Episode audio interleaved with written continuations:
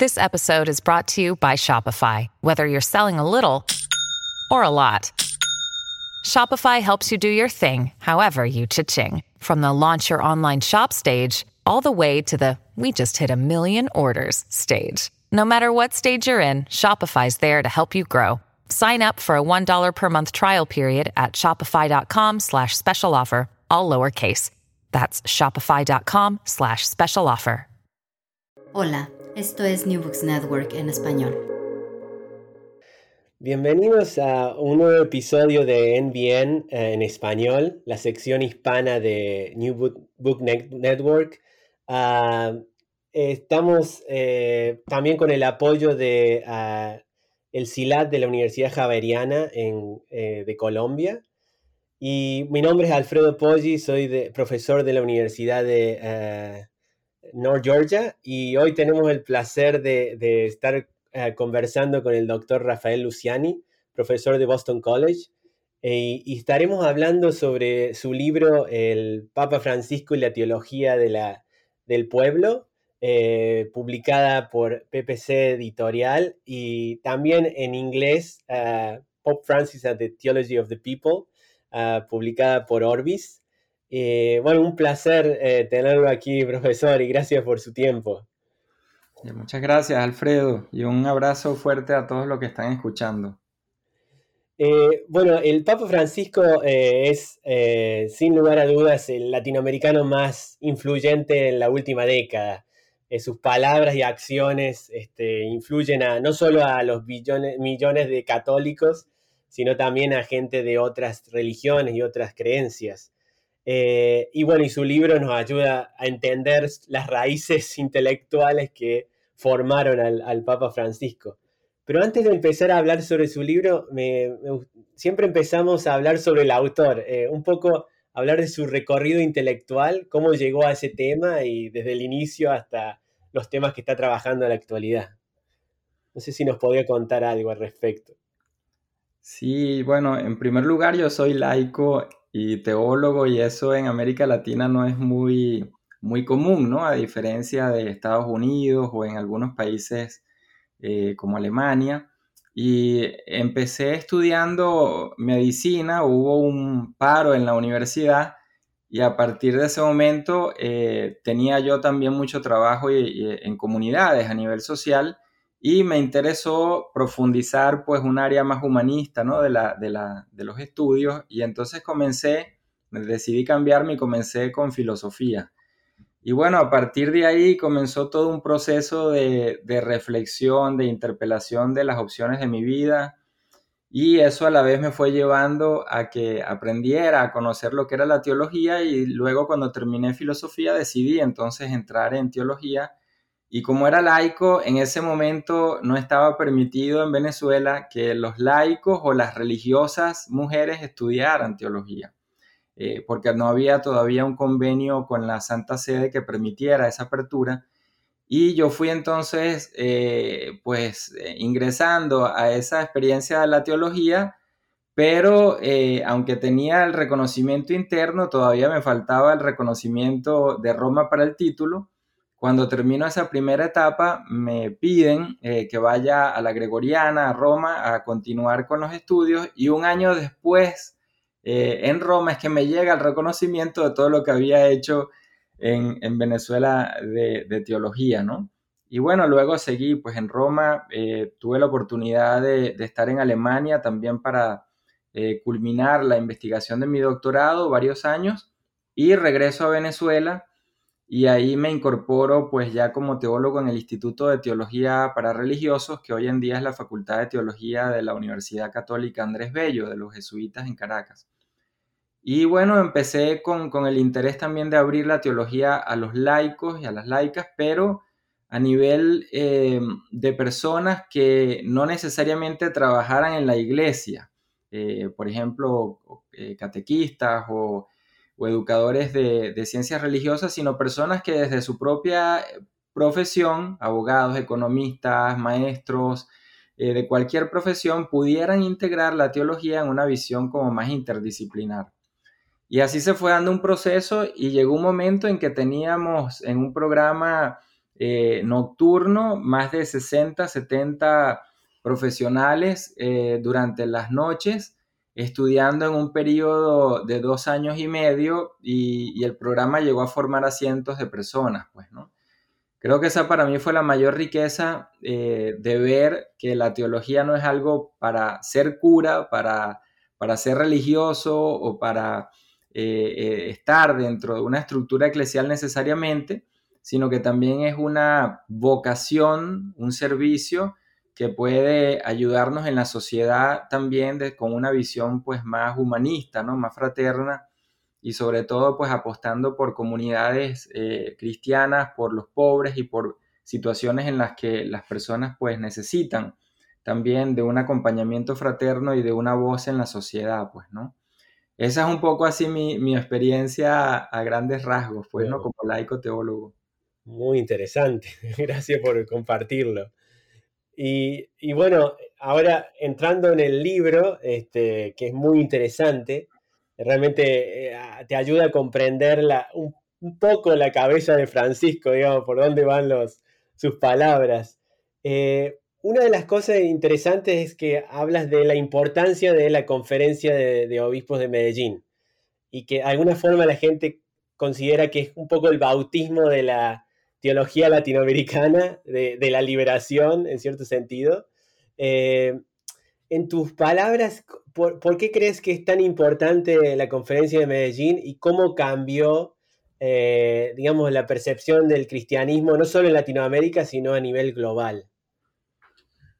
Sí, porque cuando se celebra el Concilio Vaticano II, en los años 60, América Latina hace un proceso de recepción que se llama eh, así porque es como incorporar y actualizar en la iglesia todo lo que en el concilio se había eh, promulgado ¿no? en sus distintos documentos y se hace en el año 68 esta conferencia general del episcopado que se reúne en la ciudad de Medellín y es interesante porque es una eh, iglesia que se ve como región, no, no solamente como una iglesia en cada país, en cada eh, situación local específica, sino que se entiende en su conjunto como región.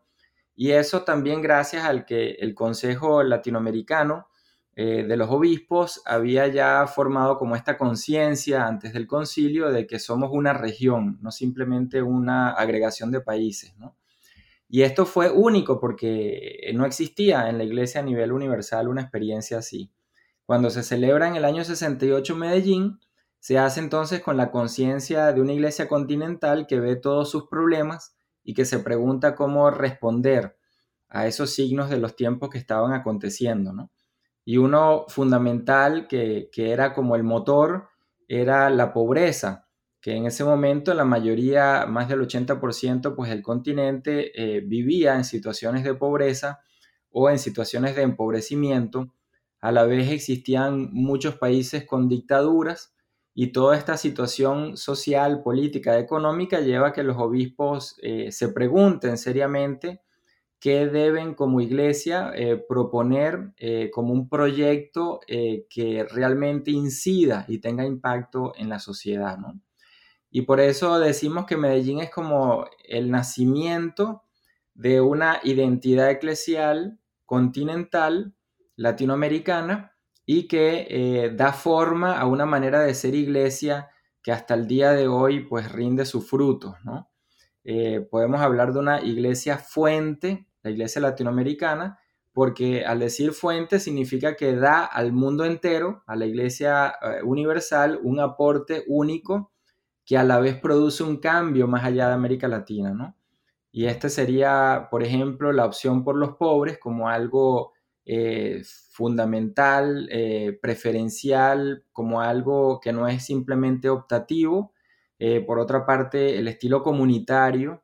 En América Latina surgen las comunidades de lectura de la Biblia, que muchos teólogos dicen que ahí se da una recepción muy cercana, vivida del concilio, porque la escritura, que antes era más reservada pues a los intelectuales, a los estudiosos, llega al pueblo, es decir, se hace parte de la vida cotidiana y las comunidades pueden hacer vida cristiana a la luz de esa lectura de la palabra, ¿no?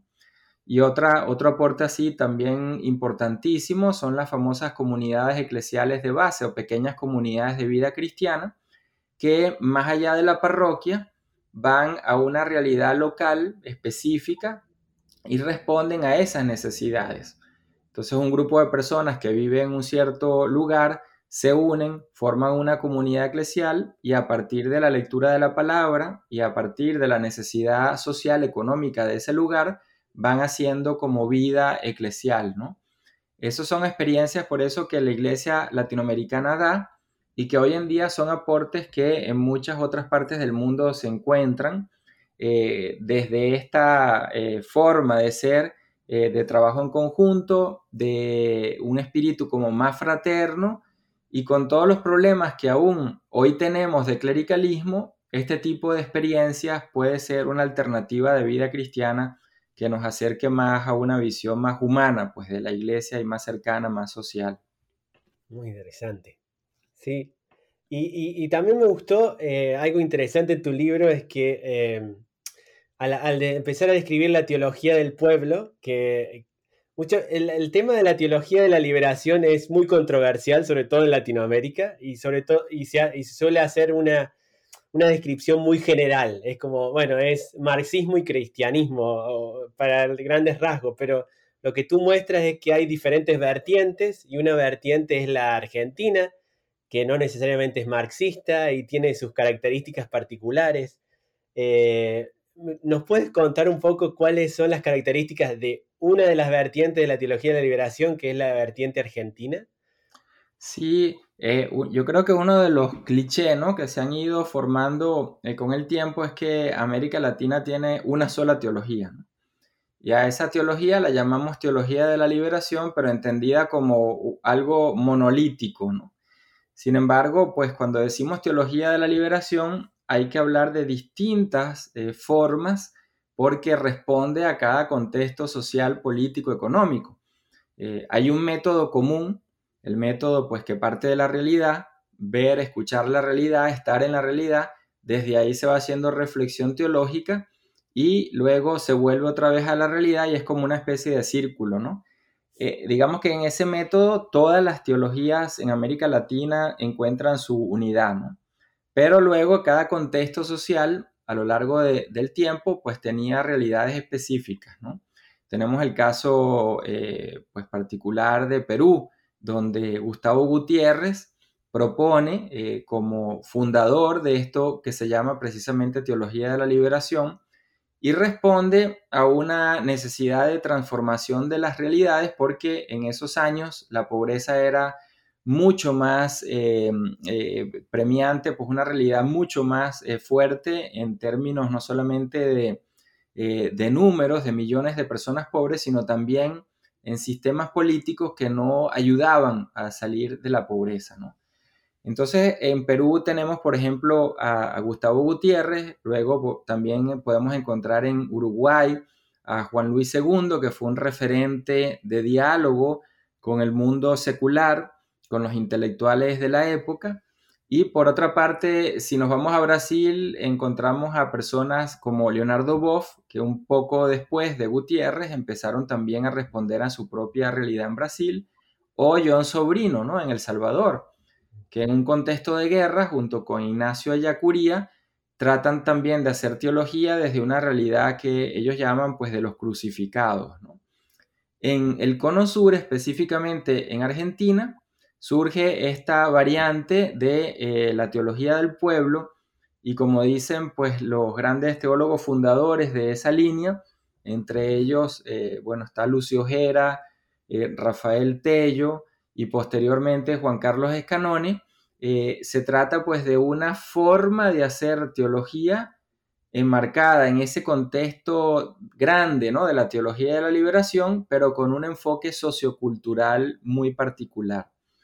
Y esto se debe a que se da como una primacía a la, experiencia de la religiosidad popular, que en ese momento era muy fuerte, eh, con todas las procesiones, por ejemplo, a Luján, o con las distintas manifestaciones de la cultura llamada popular, o sea, la cultura que los pobres viven desde su propia fe, pero también es una manera que en ese momento, en medio de dictaduras, tenían como eh, propuesta de protesta, por así decirlo. Fíjate que tenemos un ejemplo de los famosos cuadernos que durante la procesión a Luján iban escribiendo los que iban en la procesión porque no podían protestar públicamente porque podían inmediatamente eh, ser llevados pues a, la prisión, ¿no? Por el, por el régimen. Entonces, ese tipo de experiencias de la religiosidad popular conectaba con la vida también eh, en sus dificultades, ¿no? Como una actitud también de protesta y de ponerse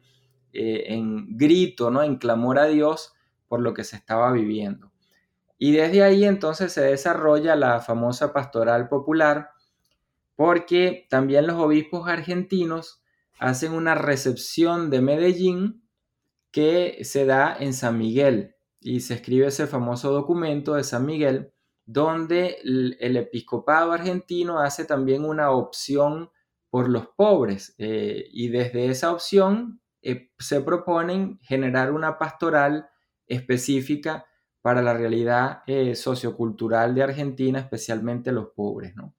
Entonces tenemos como distintas formas de teología en América Latina que beben de esa teología de la liberación específicamente por el método, pero que luego van respondiendo a cada realidad social, económica, cultural particular, ¿no? Y va dando pie a muchos teólogos, a teólogas que van surgiendo y que luego van haciendo propuestas ya también más concretas, ¿no? En el caso venezolano también está Pedro Trigo, eh, junto con Gustavo Gutiérrez, conforman esa, esa generación eh, primera fundacional de la teología de la liberación y también se da en un ámbito donde lo sociocultural y lo político pasa a ser un núcleo importante de la reflexión teológica, ¿no?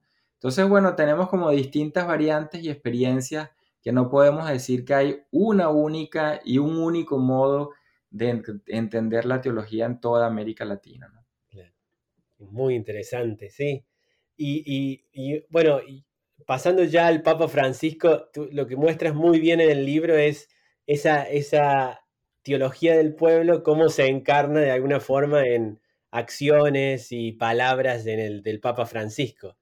¿Nos puedes dar algunos ejemplos de, cómo eso se, materializa en, el, Francisco? Sí, una de las cosas como más ah, importantes que vemos en el pontificado es que ha hecho de la opción por los pobres, que ha sido una opción muy clara en América Latina, eh, su, su, horizonte, ¿no? Hacia dónde la iglesia debe mirar, hacia dónde la iglesia debe realizar su misión en el mundo actual. Y es algo análogo a lo que en los años 60 y 70 se vivía, porque hoy en día estamos en un proceso de empobrecimiento también masivo, ¿no? Francisco lo que propone es como la gran interrogante, ¿no? Si la misión de la iglesia debe responder a este signo de los tiempos emergente, de los nuevos pobres, los excluidos en el mundo, la iglesia entonces debe procurar que todo lo que ella haga tenga como horizonte y como opción esta, esta realidad de los pobres.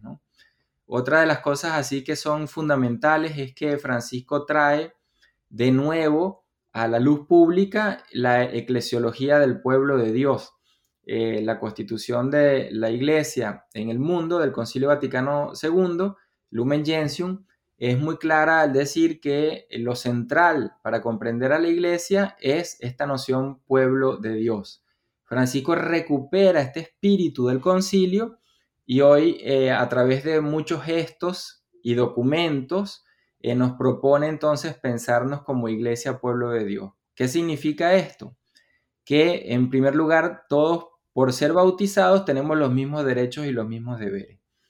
Se supera una forma más jerárquica, vertical, de entendernos en la iglesia y se pasa a ese espíritu del concilio que es horizontal.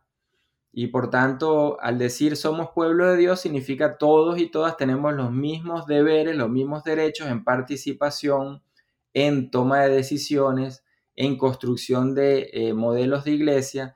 O sea que estamos en una, digamos, una recepción del concilio nueva que se abre y que nos permite entonces pensar a una iglesia en esta clave, eh, como se llama hoy en día, de sinodalidad, que busca más participación, que busca más transformación de las estructuras en la iglesia. Y le, debe mucho Francisco eh, esa visión a América Latina, eh, que ha sido siempre esa iglesia fuente que a pesar de los problemas que pueden existir, como en todas las regiones eh, y en todas las formas culturales y eclesiales que existen, ha aportado siempre esta necesidad de, de cambio, de no conformarnos con lo que está y de pensar un modelo de iglesia mucho más activo en la sociedad, ¿no? Entonces Francisco trae como ese refrescar otra vez, ¿no? El modelo eclesial, pero a la vez es un reto porque se da en un tiempo en el que la iglesia venía de lo que se llamaba el invierno eclesial. O sea, una iglesia que no conectaba con la realidad y que tenía estructuras en su mayoría eh, completamente clericalizadas, y los laicos pasaban pues a un segundo plano, ¿no? Y por otra parte recordamos que toda la crisis de abusos que se dio especialmente en los años 80, 90 y que hoy en día han eh, salido a la luz pública, también hizo de ese momento eclesial ese famoso invierno. ¿no?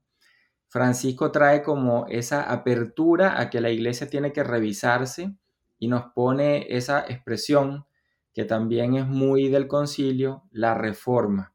O sea, necesita una reforma y, esa palabra la rescata Francisco del concilio y hoy se convierte otra vez en uno de esos retos eh, que nos deja. Pues, ¿no? interesante, sí. Y, también tú hablas en, el, en, en tu libro, hablas, nombras que Francisco propone una geopolítica pastoral del pueblo frente a otras ideas de globalización más homogéneas y frente a la cultura del descarte. ¿Nos puedes hablar un poco más de esta, de esta postura, eh, esta geopolítica de Francisco? Y, esa, esa, visión tiene que ver incluso con esa misma em, manera de entender la teología desde lo sociocultural, ¿no? Y la iglesia desde lo sociocultural. Está el caso eh, de Paul Ricoeur, el famoso pues, eh, filósofo, eh, que ya hacía toda una crítica a una cultura que se iba homogeneizando en todos los países, en todas las partes del mundo, pues nos vestimos igual, tenemos las mismas, los mismos productos disponibles y se, va, y se fue haciendo un, proceso como de uniformización de todas las formas culturales. Ante eso también podemos recordar a, Sigmund Bauman, que ha hablado de esta realidad que produce cada vez más eh, exclusión, el descarte. Francisco recoge un poco ese espíritu y cuando habla de lo geopolítico se refiere a la pregunta por el mundo, cómo entendemos hoy eh, este nuevo orden mundial y desde lo cultural implica para él una diversidad, no una homogeneidad. Es decir, cómo se reconoce que cada pueblo tiene una cultura propia y que solo desde el reconocimiento de, esa cultura propia podemos generar diálogos y transformaciones. Lo otro sería imponer, que es lo que ha hecho la Iglesia incluso por siglos, imponer una forma solo occidental y en el caso de la iglesia romana, en todas las posibles realizaciones que ella tiene en otros países, ¿no? Con sus estructuras, con sus modelos eh, teológicos, misioneros, etc. Entonces Francisco propone como rescatar la diversidad cultural, rescatar la identidad de los pueblos y desde ahí construir un mundo que se caracterice por esta pluralidad. Es muy difícil en un contexto donde eh, la fuerza va hacia la homogeneización. Pero por otra parte es la propuesta de una iglesia que también necesita ese mismo cambio. Eh, como decía, la iglesia por siglos solo practicó el llevar una forma cultural del cristianismo, específicamente romana, a cualquier país independientemente de su realidad cultural. Hoy en día eh, especialmente cuando se realizó el sínodo para la Amazonía, se reconoce, o al menos está la intención, de que no podemos caer en colonizaciones eh, culturales cuando predicamos el cristianismo. Y se da entonces esta apertura a que se inicie al menos un proceso de aquello que Runner llamó la iglesia mundial, una iglesia de diversidad cultural, una iglesia que represente a esa gama de posibilidades que tiene en todas las regiones y en todos los países y que deje de ser pues una iglesia romanizada eh, y por ello pues entonces lo geopolítico y lo eclesial van juntos, ¿no? O sea, fíjate que la parte geopolítica tiene la misma visión que en la parte eclesial. O sea, a reconocer la diversidad, a asumir la alteridad y desde ahí cómo podemos entonces construir una manera distinta de vivir en el mundo y de ser iglesia. Está bien.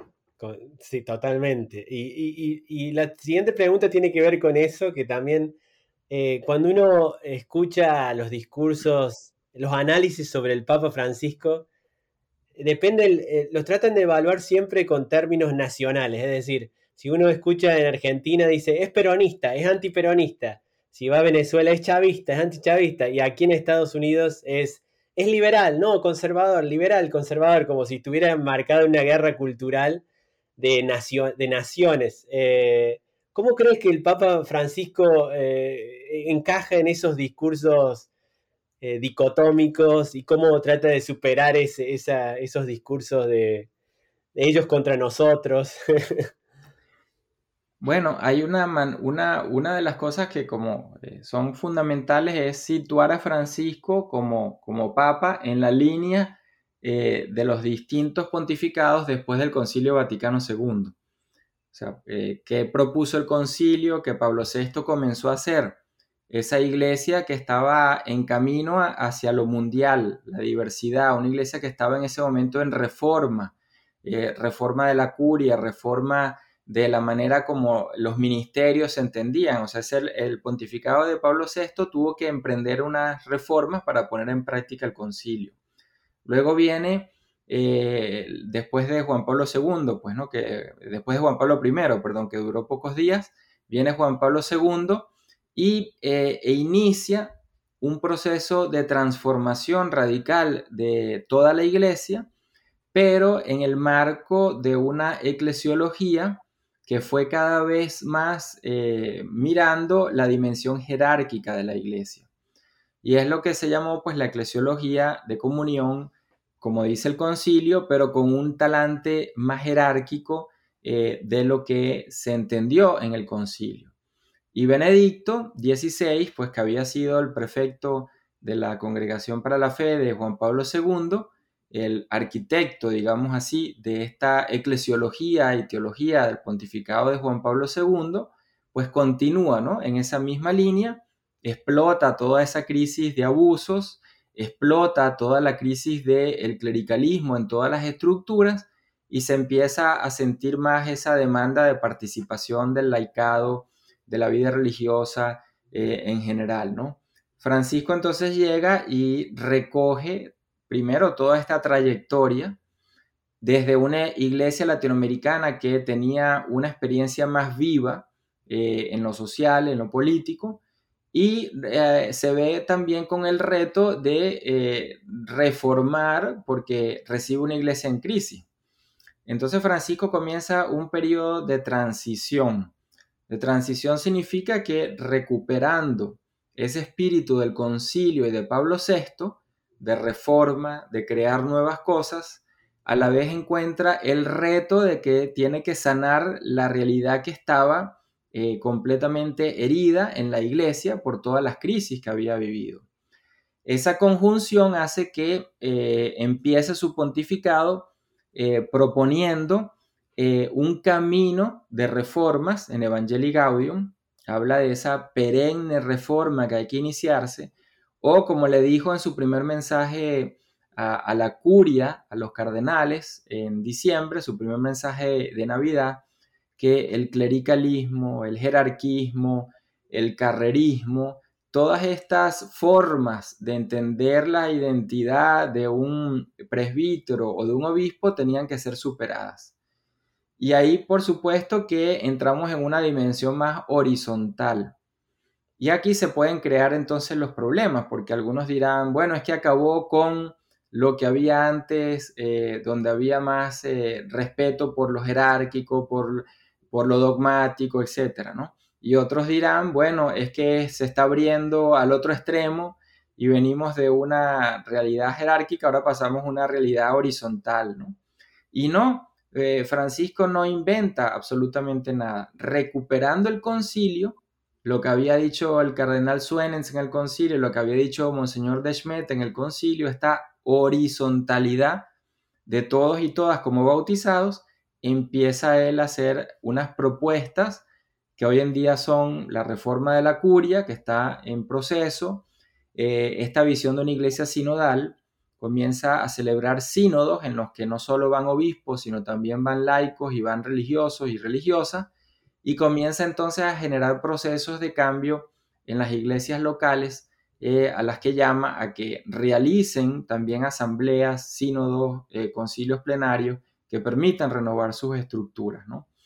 Eh, en lo político, ciertamente que también al decir que la opción es por los pobres, puede parecer que está alineándose con sistemas de izquierda o centro izquierda, cuando lo que la iglesia en toda su tradición desde el primer siglo, no, no en el siglo XXI, desde el primer siglo, tenemos ya en los mismos padres de la iglesia este sentir de la opción por los pobres como lo fundamental, porque es lo que Jesús hizo y no tiene que ver con lo político, no tiene que ver con lo económico, es una realidad que como cristianos, eh, Mateo 25, ¿no? lo que cita continuamente Francisco, eh, cuando fui a ver el que está encarcelado, cuando le di comer eh, a aquel que tiene hambre, cuando le di ropa al que no tiene con qué vestirse, es decir, las acciones a los excluidos, a los que no tienen, es algo que la iglesia desde el corazón del Evangelio siempre ha eh, predicado, ¿no?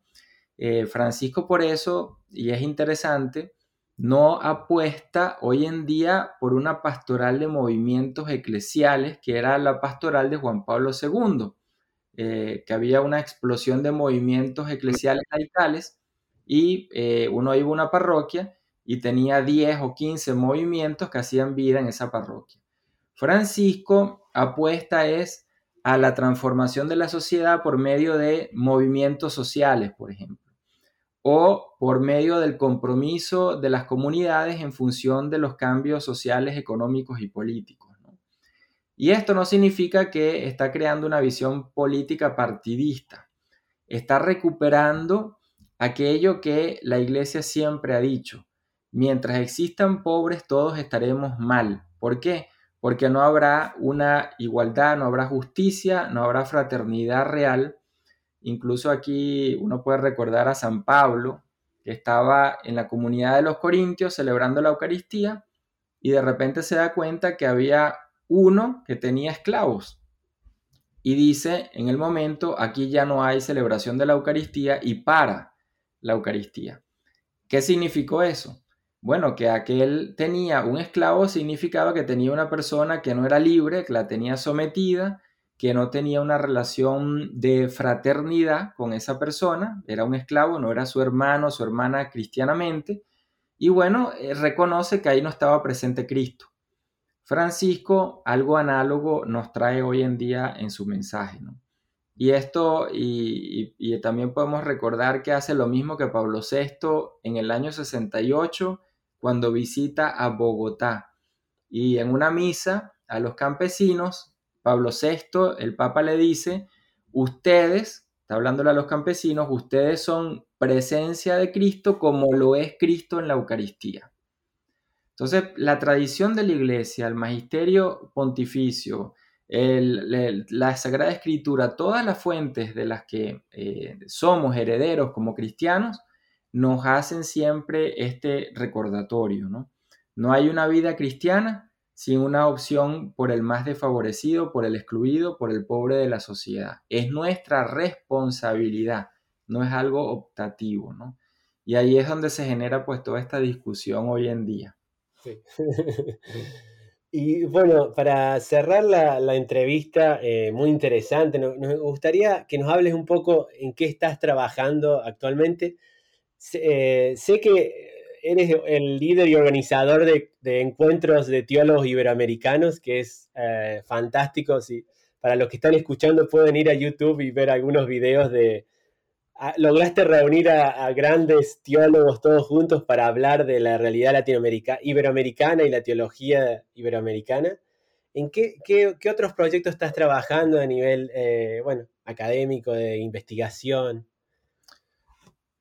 Yo, creo profundamente en que la iglesia tiene que reformarse y que todos eh, y todas las personas debemos hacer un cambio de la mentalidad eclesial que tenemos.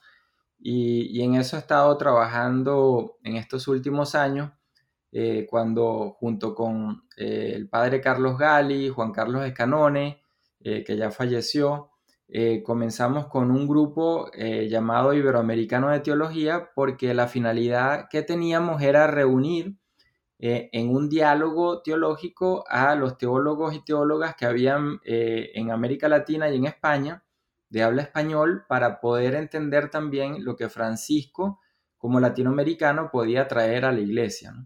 Y ahí empezamos pues un camino de discernimiento de cómo estaba la iglesia y la teología en este momento y fuimos caminando hacia la necesidad de esta reforma eh, que se llama sinodal porque Francisco lo que propone es una iglesia sinodal, la sinodalidad, eh, como algo que define al nuevo modo de ser iglesia en este tercer milenio.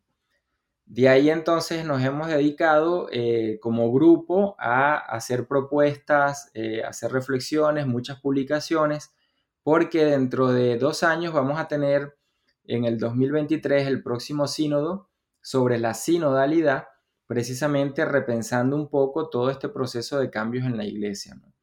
Y creo que por ahí va la apuesta que tenemos que hacer. ¿Qué significa esto? Bueno, una iglesia primero inclusiva, donde las mujeres no tengan que eh, tener un rol secundario, donde el laicado no tenga que tener un rol auxiliar del cura, del obispo, donde precisamente todos podamos tener la misma eh, relación, los mismos deberes y los mismos derechos.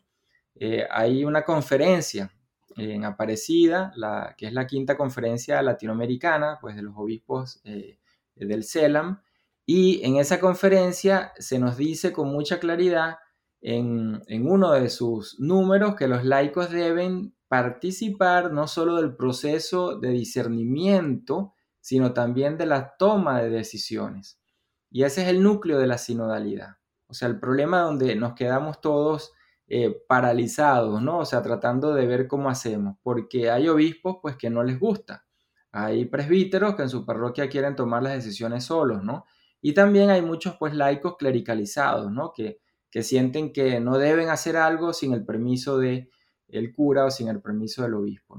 Francisco voltea, o sea, da giro a, o como se dice, invierte esa pirámide para decir ¿no? O sea, todos somos eh, bautizados y esa es la base, el piso común y por tanto no hay otra persona que tenga más deberes o más derechos que yo en la iglesia.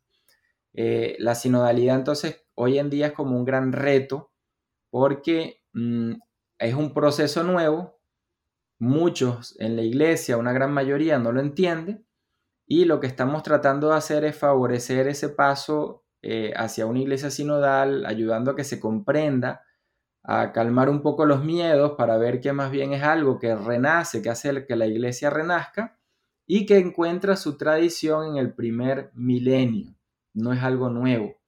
Un obispo eh, del primer milenio, San Cipriano, decía que él no hacía nada sin consultar a los presbíteros de su diócesis y sin lograr el consenso de todo el pueblo de Dios, es decir, los laicos con el, con el presbiterio y él como obispo, o sea, la totalidad. Eso es la sinodalidad.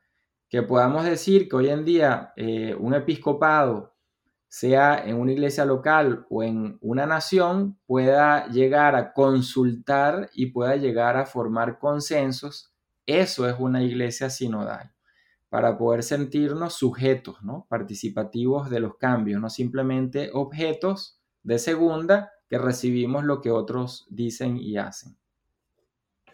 Bueno, muchísimas gracias por, bueno, por la presentación del libro, por las respuestas. Realmente nos da una visión más general eh, para entender a Francisco y, al pensamiento cristiano latinoamericano, que no, necesariamente de, diferentes disciplinas uno puede, tiene que entrar en diálogo con eso, con en, un, continente que es mayoritariamente cristiano, creo que es, interesante y muy importante, digamos, entender este, este camino, estos movimientos sociales e intelectuales.